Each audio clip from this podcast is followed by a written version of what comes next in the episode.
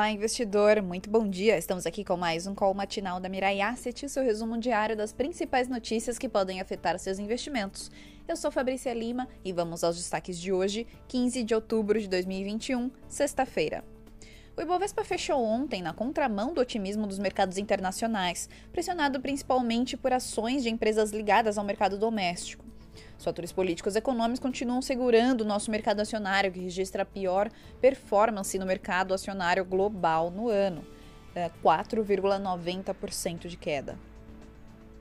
Nessa manhã de sexta-feira, novamente, as bolsas de valores no exterior iniciam o dia no campo positivo. A promissora temporada de balanço nos Estados Unidos, Europa e Ásia minimiza os temores com uh, persistentes pressões inflacionárias no mundo.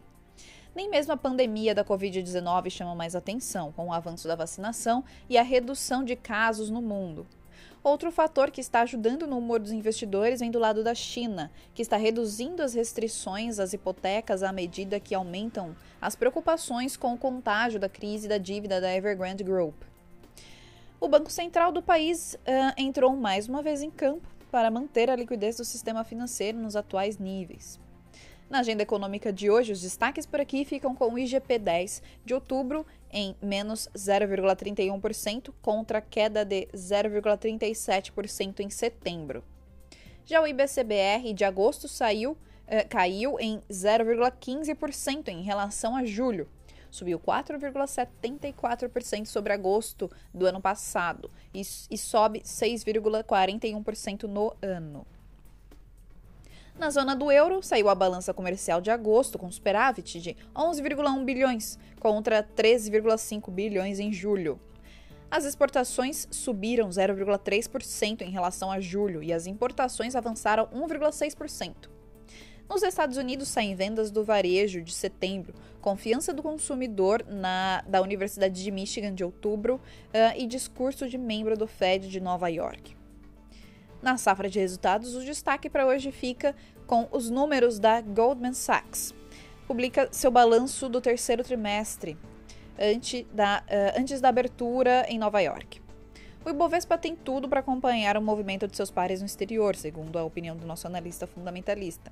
Mas a desconfiança dos investidores em relação ao cenário econômico do país não tem ajudado ultimamente. Uh, não podemos esquecer que hoje acontece o vencimento de opções sobre ações na B3, o que pode trazer volatilidade. Uh, principais índices e commodities. O Bovespa teve uma queda ontem de 0,24% a 113.185 pontos. O dólar uh, teve um aumento de 0,13%, chegando a R$ 5,51. Nasdaq em mais 0,73%, poupança acumulada no ano fica em 1,67%, enquanto a Selic acumulada no ano também fica em 2,74%.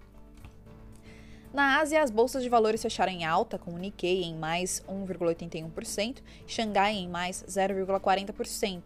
Na Europa, as bolsas abriram em alta, com Londres em mais 0,17%, Alemanha em mais 0,27% e França em mais 0,41%.